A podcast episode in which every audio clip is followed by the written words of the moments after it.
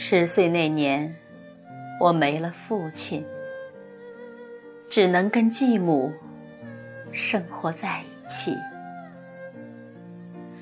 继母的儿子学习很一般，可他却要求我必须考第一，不然就别进门儿。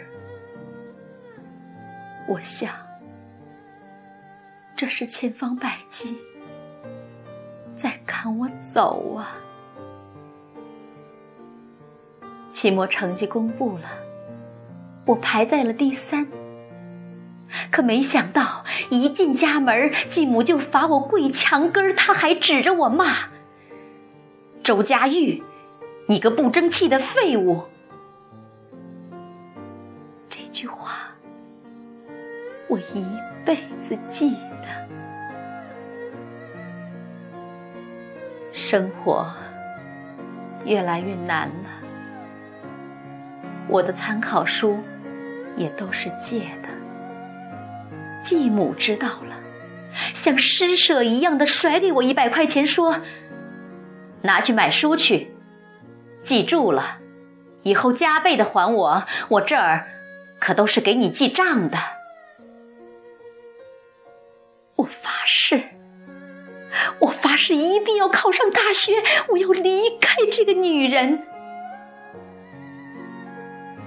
终于，我考上了重点大学。之后四处兼职，再不用继母的一分钱。继母也从我的生活中消失了。几年后，我接到了继母儿子打来的电话。原来继母已经去世了。在坟前，继母的儿子给了我一张两万元的存折和一个破旧的本子。我认得，那正是继母给我做的账本儿。可打开，却是日记。继母说：“老周。”你别怪我对孩子狠。佳玉她没有亲生父母，她得自强，她得自立。我罚她跪，那是在跪你呀。继母说：“佳玉，你怎么不回来看看我呀？”我打你，骂你，那都是希望你有出息呀。继母说：“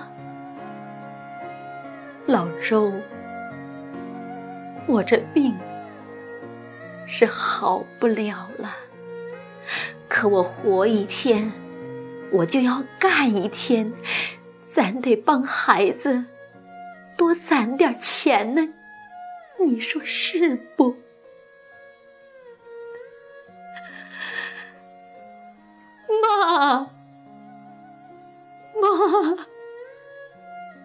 我错了吗？我真的错了。下辈子我一定做您的好女儿。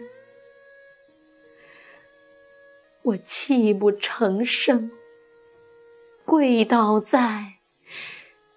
继母的坟前。